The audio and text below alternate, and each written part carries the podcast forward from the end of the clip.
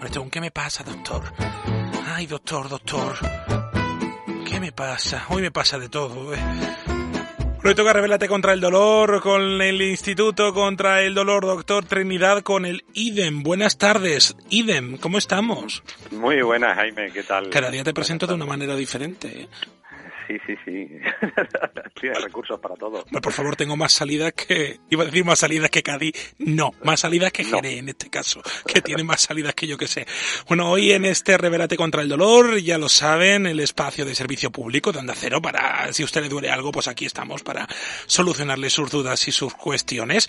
Hoy hablamos de un dolor eh, que se puede decir mm, que nos va a afectar a todos tarde o temprano, porque es el dolor en las personas mayores y es como es de frecuente en, las personas mayores, las ancianas, no las mayores, que aquí esto va de cabeza y aquí cualquiera se considera mayor, pero los ancianos tienen una edad muy marcadita.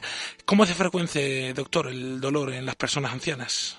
Pues mira, Jaime, eh, ya, llama la atención, ¿no? A lo mejor que, tengamos como, como un capítulo aparte para tratar eh, el dolor en, la población anciana. Pero tiene, su sentido, entre otras cosas, primero por la incidencia, porque como, mm, como tú ya señalabas, ¿cómo de frecuente es? Pues figúrate que por debajo de 30 años hablamos de un 17% de frecuencia de dolor y por encima de 65 años un 57%, pero si cogemos, por ejemplo, la población de las residencias de ancianos, hablamos de un 85%. O sea que realmente eh, va muy en función de, la edad, eh, la incidencia de dolor y, bueno, mm, cada día tenemos más esperanza de vida, lo cual es muy bueno. Y como tú dices, pues a población anciana, pues llegaremos mucho si Dios quiere y, y tenemos que controlar el dolor.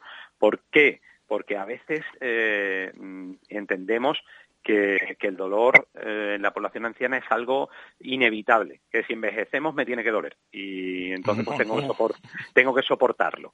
Y eso tenemos que cambiarlo, tenemos que darle una vuelta, tenemos herramientas y muchas veces lo entendemos como un mal menor a la edad que tenemos y que hay que aguantar y hay que llevar esa penitencia.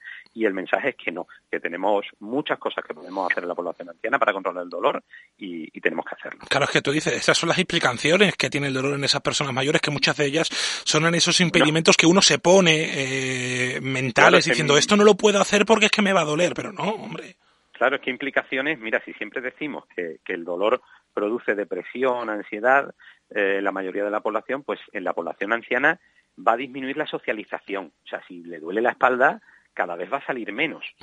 Se va, se van, con todas las implicaciones que tiene eso de socializar menos y menos actividades de ocio.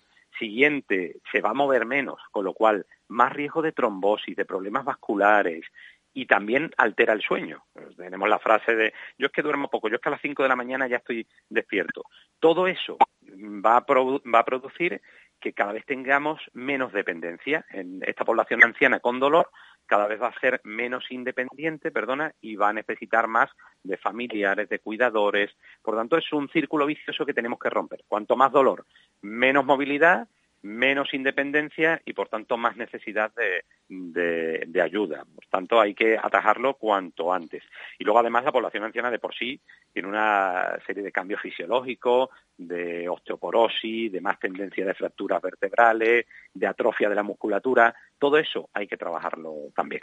Bueno, ¿cuáles son las patologías más frecuentes que se tratan, por ejemplo? Vamos a hablar de vuestro caso, del Instituto contra el Dolor, doctor Trinidad. ¿Qué es lo, con, qué os tocan más la puerta, doctor? Pues, pues mira, eh, las personas mayores, la artrosis es una cuestión inevitable. Eh, las articulaciones se van degenerando y sobre todo va a ser la rodilla, la cadera y la mano. La, esa aprensión del dedo digital y, del dedo índice y del dedo gordo para coger cosas y tal, que muchas veces dice me duele eh, al hacer presión, pues esa rizartrosis también. El dolor de espalda, que es lo que más afecta a la salud de las personas mayores, por lo que hemos dicho de que no se mueven. Fracturas vertebrales. Nosotros ahora acabamos de tratar aquí en Sevilla a una señora con dos fracturas vertebrales. T11, eh, T12, que ahora han salido dos nuevas en L1, L3. Y no se tiene que pegar un golpe, sino que simplemente porque los huesos ya están más débiles y se fractura espontáneamente. Entonces, eso también tiene sus tratamientos. Y luego la neuropatía diabética, que no debemos de olvidarlo, también es muy frecuente. La diabetes, el azúcar, lo tiene eh, muchísimas personas mayores. Y, produce una neuropatía, un dolor en manos y pies que también se puede, se puede tratar. Serían así a grosso modo las cosas más habituales que, tratamos en personas. Bueno, y ahora hablamos de los fármacos que, que, se usan porque muchas veces somos un poco reticentes, ¿no, doctor, a utilizar fármacos en estos pacientes con dolor? Sí, y, tiene su sentido, Jaime, porque eh, el metabolismo, es decir, la función del hígado, del riñón, con la edad, con la edad se va deteriorando y entonces los fármacos eh, se metabolizan peor. Eso significa que podemos tener más efectos adversos, que a pequeñas dosis pues tenemos eh, más más efecto del que imaginábamos. Entonces, bueno, los fármacos hay que manejarlos con, con cuidado y es verdad que no debemos abusar de antiinflamatorios, por ejemplo, el ibuprofeno, eh, desquetoprofeno, todas estas cosas eh, que si se toma de forma crónica, eh, todos los días, tres veces al día, pues puede subir la tensión, subir el azúcar, puede tener una serie de implicaciones que tenemos que tener cuidadito con, con ello. Entonces, los fármacos siempre siguiendo las recomendaciones del médico y los opiáceos es verdad que en determinados pacientes eh, derivados de la morfina pueden ser útiles, pero igualmente hay que manejarlos con cuidado porque puede producir ciertas somnolencias, cierto trastorno cognitivo que va a producir riesgo de caídas y otras cuestiones y hay que tener cuidado. Bueno, vosotros que sois muy modernos en la clínica, en el Instituto contra el Dolor Doctor Trinidad, utilizáis infiltraciones, radiofrecuencias, técnicas novedosas que, que, que, bueno, que en este caso me imagino que alguna utilidad podrán tener o son peligrosas, doctor, para, para ellos. Claro, eh, la mayoría de las veces el paciente o la familia nos transmite el miedo a pincharse, a hacerse una de, estas técnicas. Eh, y siempre le decimos lo mismo, o sea, tiene más riesgo el estar tomando de forma crónica medicación, eh, por lo que hemos dicho de, que produce desorientación y muchos efectos secundarios, que el darse un día un pinchazo. si nosotros una artrosis de la espalda o de la rodilla lo podemos manejar con una o dos infiltraciones al año, o con una radiofrecuencia cada año, oye, pues perfecto. Te haces un procedimiento que es ambulatorio, viene, se lo hacemos con anestesia local, porque no necesita anestesia general, de forma muy segura, y en 20 minutitos se marcha para su casa. De modo que es mucho mejor manejar con un par de técnicas de estas al año que el estar medicado todo el día. Eh, de modo que nosotros siempre abogamos, incluso pacientes de 90 y pico, de 80 y pico años, no hay problema, eh, si el médico te lo recomienda, eh, se puede realizar de forma segura y de forma muy eficaz.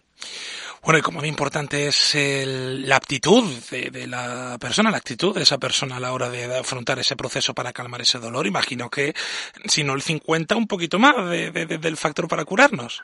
Claro, siempre, siempre lo decimos, que es clave. O sea, que hay que venir con un rol activo a la consulta. No, doctor, cúreme. No, ¿qué vamos a hacer para curarnos? Esto es un equipo. Usted hace unas cosas y yo como paciente hago otras. Esa es la, actitud que nosotros queremos en, los pacientes, porque decíamos que eh, hay atrofia muscular, eh, hay osteoporosis, entonces es clave mantener la actividad.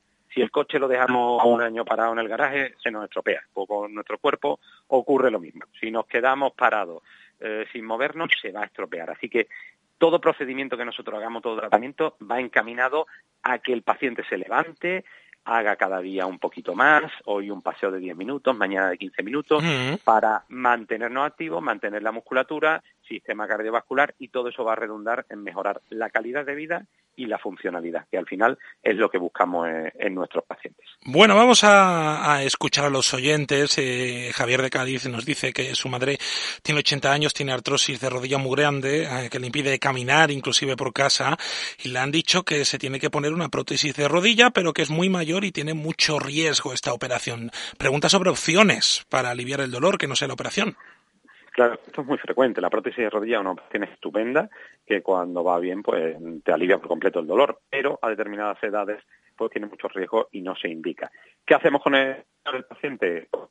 Con la madre de, Javier, pues lo que filtraciones o radiofrecuencias que más la rodilla que puede conseguir un alivio a largo plazo. Entonces, esta sería no se puede hacer la prótesis, pero se pueden hacer otras cuestiones desde unidad del dolor que, tiene que tener en cuenta. Pues habrá que llamar, tendrá que consultar en Instituto contra el Dolor Doctor Trinidad, nuestro amigo Javier de, Cádiz, eh, y además la tiene muy cerquita, la tiene en su, en, su ciudad. Isa desde el puerto de Santa María dice que su madre ha tenido dos, dos eh, fracturas vertebrales, en la cama está bien, pero cuando se incorpora tiene un dolor muy grande que esto le impide moverse. Esto nos pasa a los mayores y a los pequeños, ¿eh? que, que cuando nos tenemos un dolorcillo, pues cuando lo levantamos nos viene más fuerte. Y pregunta si se puede hacer algo, doctor. Claro, esto es muy característico. Lo de que dice que en reposo no le duele nada es muy característico de las fracturas vertebrales. En la cama no le duele, pero en cuanto se pone de pie, el propio peso hace que le duela.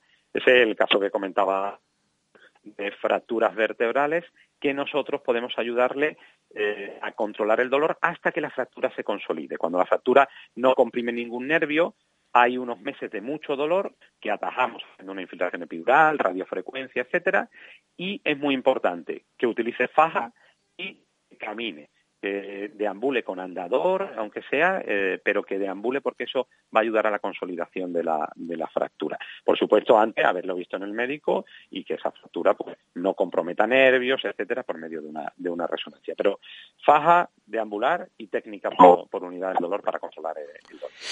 Pues eh, ya lo saben que anidolortrinidad.com pueden hacer sus consultas y por supuesto están eh, abiertos siempre para escucharles en sus clínicas en sus centros en Jerez, en Cádiz y también en Sevilla, que me encanta que vaya tan estupendamente, doctor eh, José Manuel Trinidad del Instituto contra el Dolor, doctor Trinidad. Aquí nos rebelamos contra el dolor en Onda Cero. Un abrazo enorme, amigo. Gracias.